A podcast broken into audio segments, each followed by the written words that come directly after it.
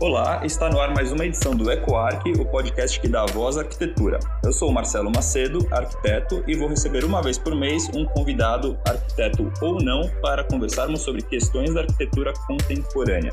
Esse podcast tem o mesmo objetivo do livro Últimos Escritos e o Infinito da Arquitetura, que comecei a escrever enquanto ainda aluno de mestrado em Colômbia e que em breve será lançado pela editora JJ Carol. A ideia é somar e alternar os formatos como pensamos a arquitetura pelo escrito, através do livro, ou pelas conversas, através deste contemporâneo podcast. Esperamos assim mostrar a importância de repensar a produção através de uma nova era de escritos e diálogos arquitetônicos. Nesta edição, receberemos o arquiteto Celso Raiol para debatermos o morar e a pandemia. Eu vejo aí com muito interesse dessa sociedade que agora também percebeu a arquitetura dessa forma. Então, eu acho que nós estamos no momento dessa reflexão e acho que estamos criando críticos. Tudo aquilo que eu estava vendo ali atrás como um futuro, talvez algumas coisas que eu vi nessas exposições, como falando de um futuro um pouco mais distante, de repente se aproximaram muito do meu dia a dia, né? Eu acho que a gente não precisava inventar tanto o futuro, a gente precisava só ter olhado melhor para o passado e pelas experiências que foram é, salutares ou experiências que foram interessantes de aprendizado que a gente esquece muito rapidamente. Percepções de outros sentidos que a gente na agitação da cidade não tinha entendido como a casa sendo esse abrigo.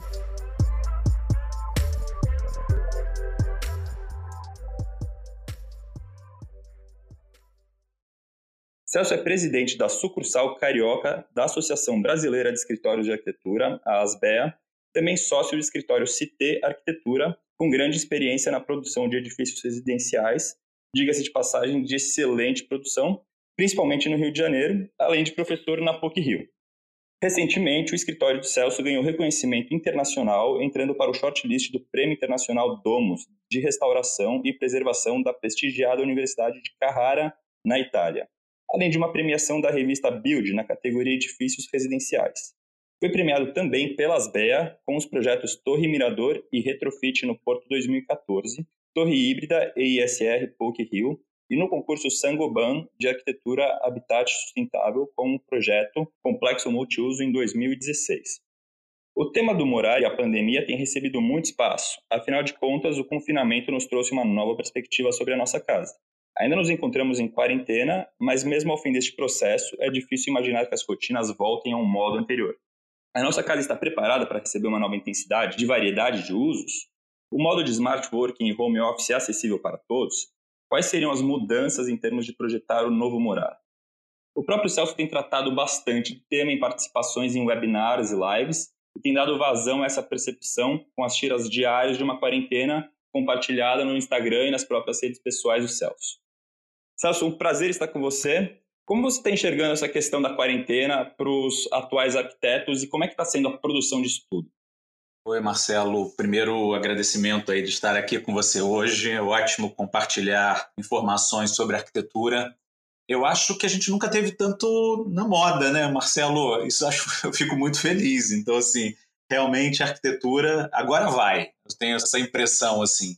O tema eu acho que está muito recorrente as pessoas, eu acho que estão sentindo, assim, através da sua casa, essa experimentação de ficar confinado, a percepção dos espaços, dessa casa multifuncional, ou dos defeitos dela, da falta de insolação, entre outras coisas, eu acho que essa sensibilidade que vai ser muito transformador. Eu acho não só para os arquitetos, ou seja, aquele que vai de alguma forma estar tá percebendo e já propondo em cima disso, mas eu acho que eu vejo aí com muito interesse dessa sociedade que agora também percebeu a arquitetura dessa forma. Então, eu acho que nós estamos no momento dessa reflexão e acho que estamos criando críticos. Eu acho que com esses críticos fica fundamental para que a gente possa ter clientes que exijam melhor arquitetura. Então, acho que se tem um, um tempo dessa quarentena aí que está sendo um tempo de quase que uma incubadora de novas ideias que eu acho que estão muito latentes por colocar em prática tudo isso e já estamos colocando isso em prática ao longo desses dias aí. Eu acho que só de estarmos aqui hoje debatendo arquitetura, falando, né, quando você estava explicando um pouquinho da minha atuação e que eu estava participando de algumas lives e tudo, eu acho que isso já transcorre da presença da arquitetura como um importante papel nesse momento de repensar espaços e etc.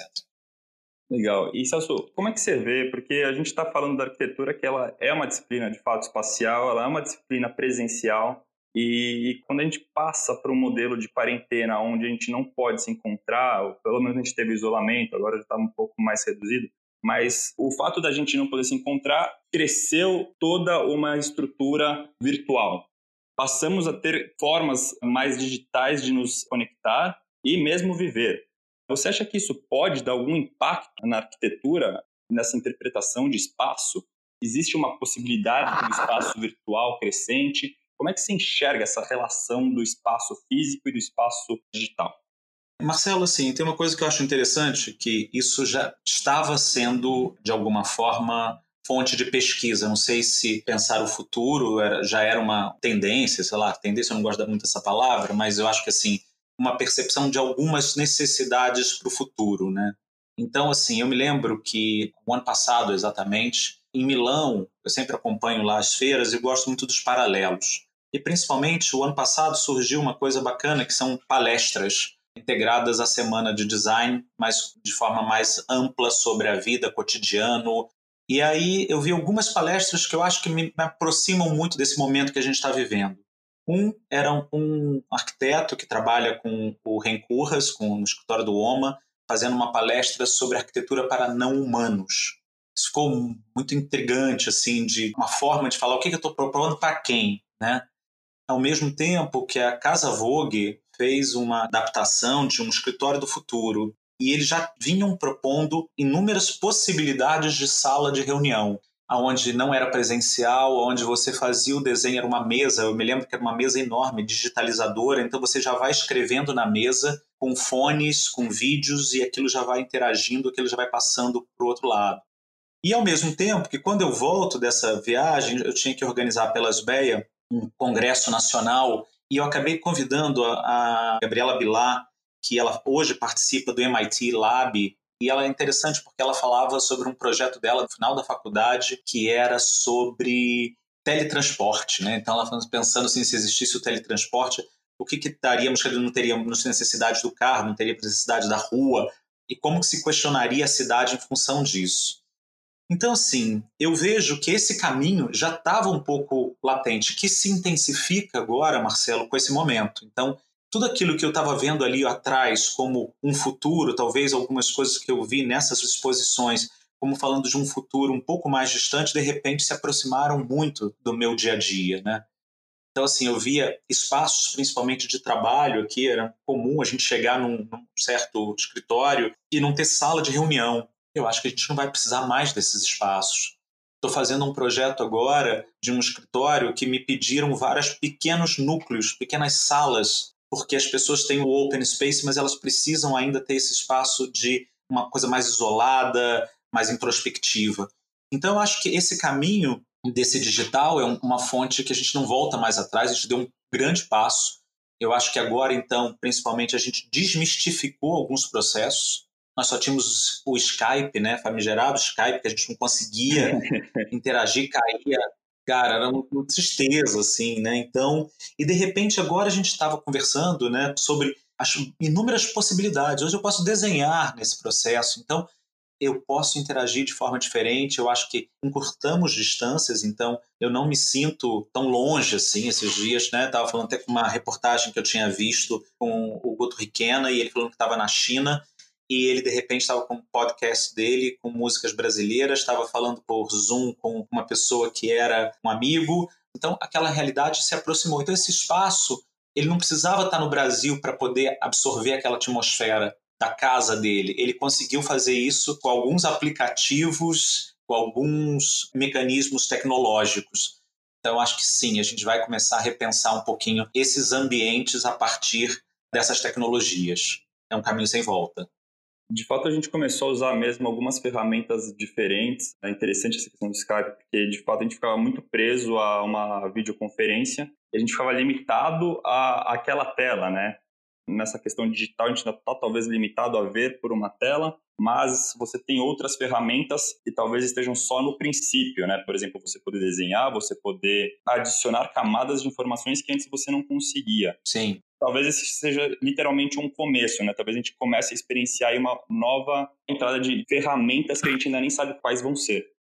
Eu me lembrei de uma outra coisa, Marcelo. Também em Milão, eu vi uma exposição isso há dois anos atrás, mas acho que nem emplacou tanto assim. Mas a Google queria entrar também nesse esquema de televisões, de sons.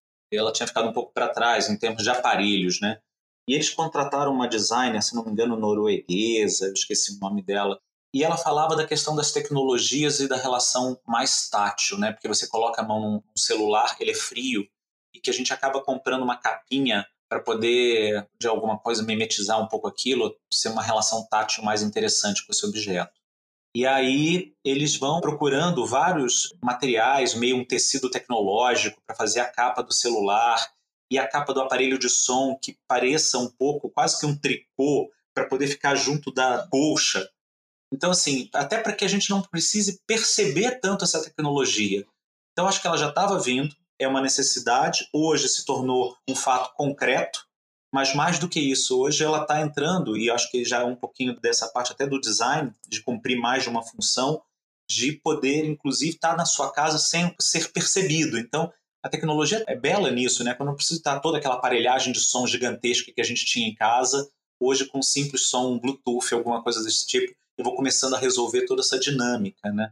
Eu posso fazer uma reunião em qualquer lugar, né? Então acho que não precisa nem ter espaço muitas vezes. Eu posso fazer uma reunião fora, posso estar na rua, né? Então acho que isso é o grande prazer hoje, inclusive, da gente encontrar caminhos diferentes para a produção. Muito bom. Eu queria conseguir transpor um pouco essa noção da arquitetura para a escala da cidade. Se a gente pegar, por exemplo, um caso, enfim, da história, uh, Paris a arquitetura de Hausmann que acabou dando respostas a uma questão de insalubridade da época. Tinham outras questões, mas, enfim, também direcionou essa questão da saúde. Você acha que o Covid ele pode ser uma lição para os atuais assentamentos informais, a, a questão de favela e áreas de risco e altamente adensada? Você acha que a gente consegue olhar para a cidade de um ponto de vista aí do Covid e a gente pensar alguma coisa nova? O que a gente pode tirar de lição? Eu acho que tinham coisas, por exemplo, aqui no Rio de Janeiro, em específico, quando a gente lançou o programa no governo César Maia, junto com o Conde, que era o Favela Bairro, e depois os PACs que aconteceram aqui, principalmente nas comunidades, teve uma coisa muito interessante que eles identificavam, por exemplo, a Rocinha, né, uma das maiores favelas aqui do Rio de Janeiro, maior comunidade do Rio de Janeiro, tinha uma rua em específico que era o maior índice de tuberculose do Rio de Janeiro. Nível de salubridade, as casas muito próximas, sem ventilação, sem uma organização desse empilhamento que foi acontecendo, sem nenhuma né, total descaso das autoridades e tudo, mas acabou acontecendo isso. E o PAC, ele reassentava naquele mesmo lugar, ele removia aquelas pessoas que iam temporariamente para algum lugar, eles refaziam com o mesmo número de habitantes que tinham ali, refaziam aquela rua, só que com qualidade, então, iam em pontos, quase que uma compultura, em pontos específicos para atuar onde tinham problemas. Claro que a gente, o ideal seria fazer como um todo. Mas eu acho que esses exemplos, Marcelo, infelizmente se perdem no país. Eu estava conversando esses dias com os amigos, assim, eu acho que a gente não precisava inventar tanto o futuro, a gente precisava só ter olhado melhor para o passado. E pelas experiências que foram eh, salutares ou experiências que foram interessantes de aprendizado, que a gente esquece muito rapidamente. Principalmente porque na escala da cidade a gente tem os governos que, de certa forma, quando entra uma outra, né, então tem, em vez de ter uma evolução de pensar que eu estou fazendo algum modelo hoje e depois vai fazer um modelo amanhã, é sempre o rasgar do que foi feito e começar um outro. Então, talvez uns programas como Favela Bairro, o PAC, ou alguns outros processos que tenham acontecido em São Paulo também, de forma bem parecida com o Rio de Janeiro, seriam já excelentes para a gente dar continuidade e ter essas cidades mais saudáveis, digamos assim, com maior qualidade. A gente teve aqui no Rio de Janeiro né? Assim, estava falando de instrumentos, né? De lugares, inclusive, para essa população abrigar e tudo. A gente teve aqui o Parque Flamengo, feito em 65, e depois a gente tem um outro parque feito igual aí, quer dizer, mas próximo em escala, para a população, um lugar de atrativos, não só de dinâmicas interessantes para passar, por exemplo, um momento como esse de confinamento, que eu poderia dar uma volta nesse parque que é mais livre, 47 anos depois, foi em 2012. Então, como é que as cidades conseguem se resolver com esses tempos tão distantes dessa qualificação dela? Então, como é que passamos por processos que possam ser transformadores se a gente leva tanto tempo para fazer e sempre rasgando um processo que veio nunca evolutivo e sempre começamos do zero. Então, eu acredito que esse olhar mais reflexivo sobre o que foi feito nos traria muito mais luz sobre o que devemos fazer agora. Interessante. E é uma questão do registro, né? A gente fala muito isso, que a, a vontade até do, do, próprio podcast é essa, de ter registros para que a gente consiga entender o que aconteceu, entender o momento presente para poder gerar o, o, futuro. Mas é essa questão do, do passado, ela de fato volta, né? Tem que olhar mesmo o que aconteceu para poder dar esse próximo passo. Ô Marcelo, só uma coisa que é interessante, porque a gente está falando aqui da iniciativa de que começa com um livro, né, do seu registro. E aí eu estava me lembrando o seguinte, por exemplo, esses dias eu fui conversar com os alunos no PUC e eles falaram assim, ah, Celso, mas habitação de interesse social, etc, etc, aonde eu pesquiso? E aí tem, por exemplo, Demestre Anastasakis, que é um cara que faleceu um ano e meio atrás, era um dos caras que mais fazia habitação de interesse social. Não tem um livro produzido pelo Demetrio. O Favela Bairro, que foi um programa também extenso no Rio de Janeiro, com vários prêmios, inclusive no exterior, só tem um livro do nascimento do projeto, mas não tem depois da sua continuidade, o desdobramento, se deu certo, se deu errado. A gente não tem esse registro. O Parque Madureira, que é esse outro equipamento, também só tem o nascimento, não tem um livro sobre ele e sobre os desenvolvimentos do que aconteceu como um grande atrativo ou um grande potencializador de transformação de um bairro. Então, como que a gente faz esse registro se a gente esquece a nossa memória? Então, talvez acho que essa pandemia vem a importar que a gente tem que pensar na memória e saber o que aconteceu. A gente já passou por situações parecidas, né, no passado, não tão abrangentes ou não tão velozes, mas assim alguns erros são totalmente a nossa meia culpa aí, né? E, e até acrescentando o que você está falando, talvez você me ouça falar aí de Paris, mas eu estudei lá uma parcela da minha da universidade, faz intercâmbio lá, então às vezes eu tenho algumas referências que eu trago de lá.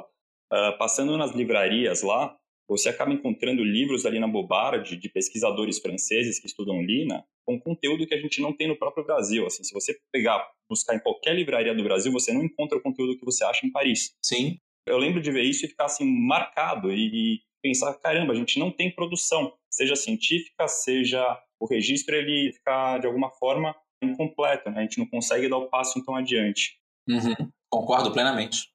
E Celso, a gente estava falando então de, acho que a habitação da favela, ela é extremamente densa. E voltando aqui para o paralelo da casa, a gente começou a adensar a casa de uma forma através de usos e multifunções após a quarentena, de uma forma que a gente não talvez desse conta que a gente poderia fazer. Né? A gente hoje faz exercício em casa, a gente trabalha em casa, a gente estuda em casa, a família está inteira em casa o dia inteiro.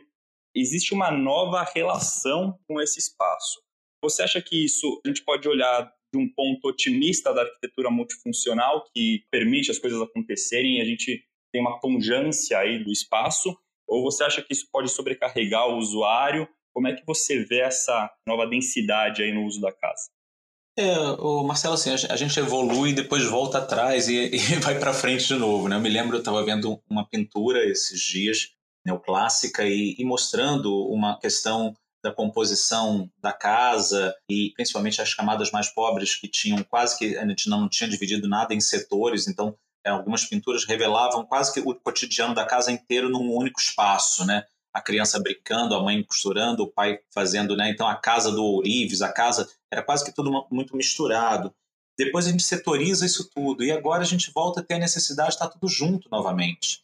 Né? Então essas dinâmicas da casa, assim, ainda mais percebidas um pouco diferente por cada grupo, né? Eu acho que assim quem tem criança pequena está percebendo a casa de um jeito, a necessidade dos espaços, a necessidade das áreas livres, o adensamento, como você mesmo falou, a gente adensou de informação a casa, o tamanho do móvel que escolhemos, a varanda que fechamos.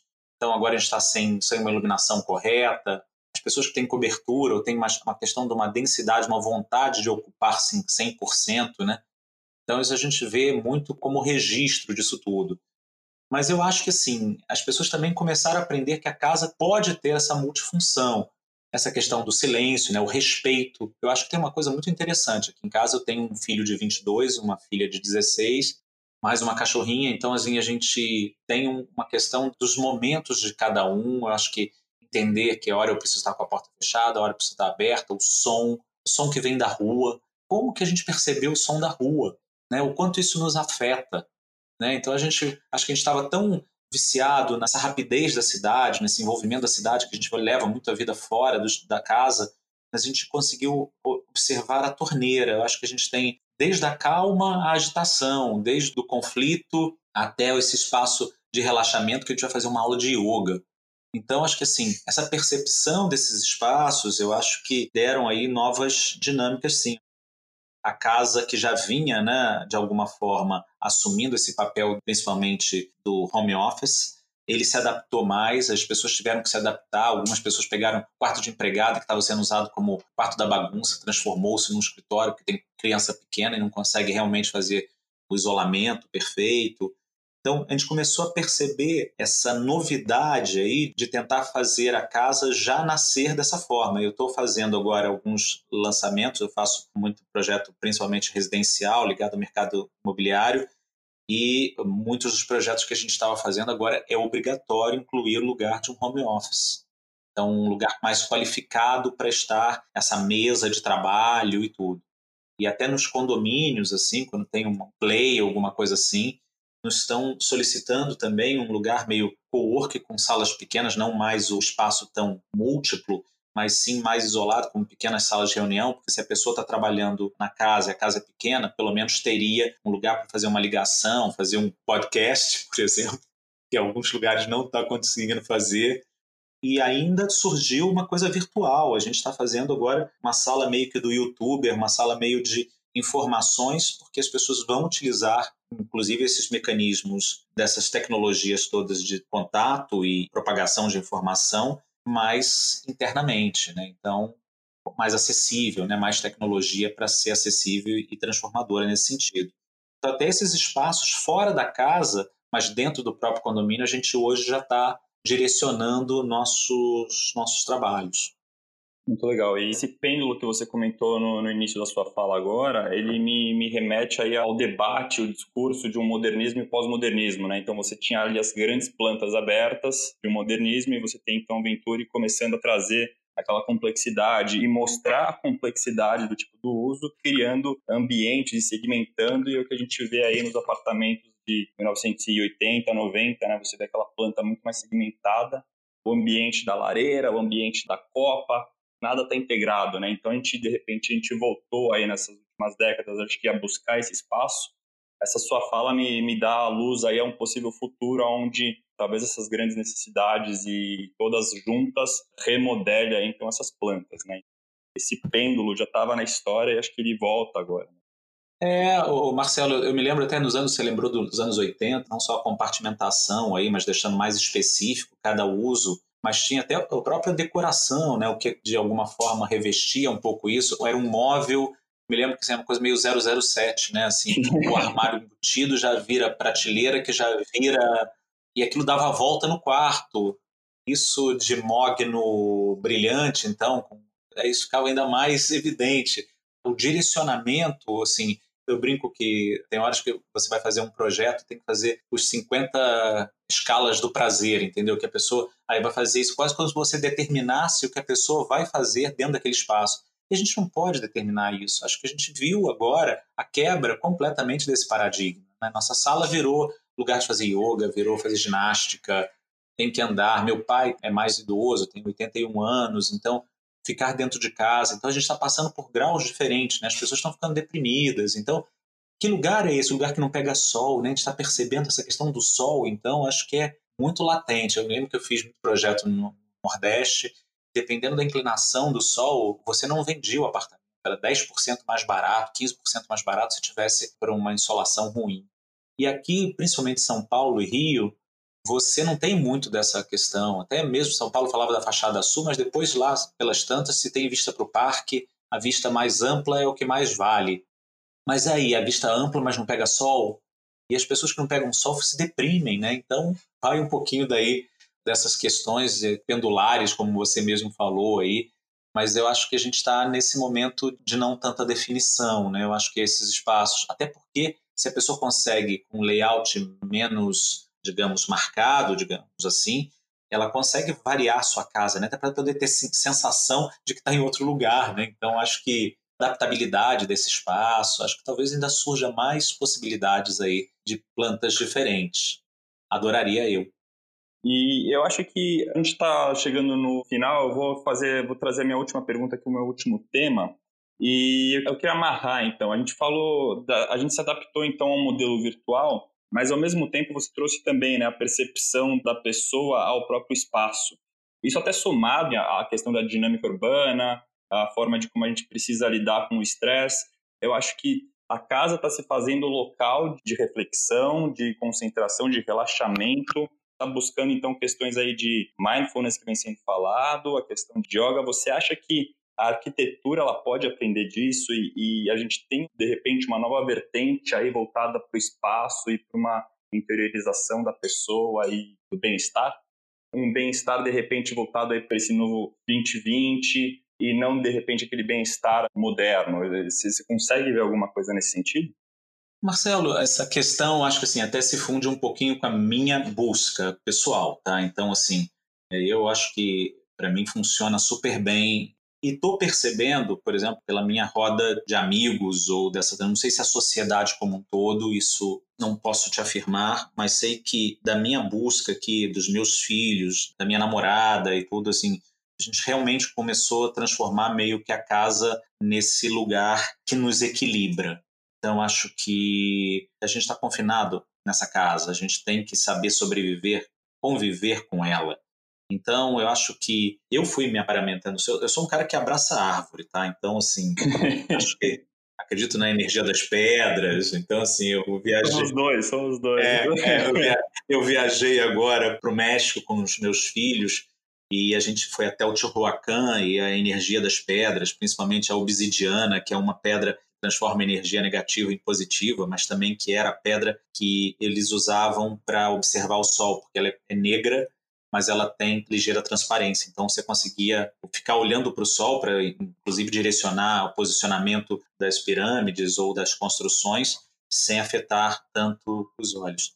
Mas eu acho assim, a gente acabou transformando sim um pouco nesse templo. A gente acabou criando algumas situações aí que eu acho que estão começando a se adaptar.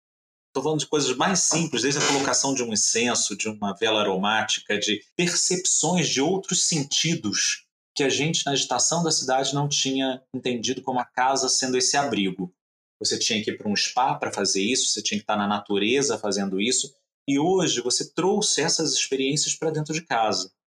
Então, como absorver isso como esse lugar que te deixa nervoso, que está trancado aqui, mas ao mesmo tempo que quebra um pouco essa sua rotina. Acho que a rotina foi uma das palavras aí mais utilizadas aí nesse primeiro momento, assim, a gente tentando organizar-se dentro de casa com rotinas que algumas horas você esquecia delas, outras horas procurava ela como estruturador do seu dia a dia para pensar que você está funcionando.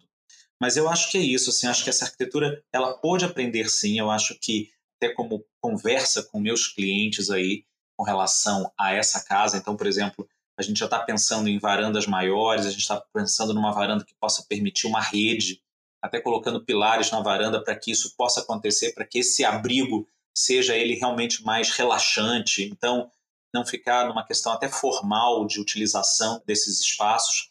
Então, eu vi mais sensível. Acho que vem de uma necessidade que a gente já vinha percebendo por conta da agitação. Acho que assim, eu sempre penso assim o seguinte, Marcelo, se a gente não para, alguém vai fazer a gente parar.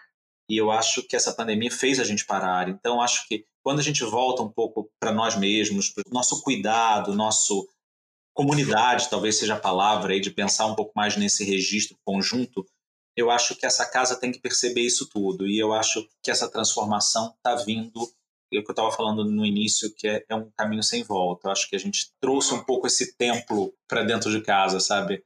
Aqui em casa eu vi isso muito latente, então, desde outras sensações que a gente procurou ter na casa, do aroma, de algumas outras coisas que nos tornem mais sensíveis para percepção e para amenização desse dia a dia.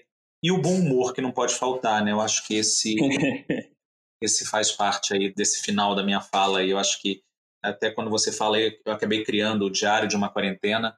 Na hora até de pensar no diário de uma quarentena, eu fui assim, até nas cores, eu acho que a gente como são essas mensagens, né, que a gente não percebe da casa, a cor que a gente pintou a, a sala, a cor que a gente pintou então, quando eu fui fazer o Diário da Quarentena, eu quis colocar, inclusive, as, as tons desses meus desenhos que fossem mais amenos, que fossem mais calmos, que passasse essa mensagem.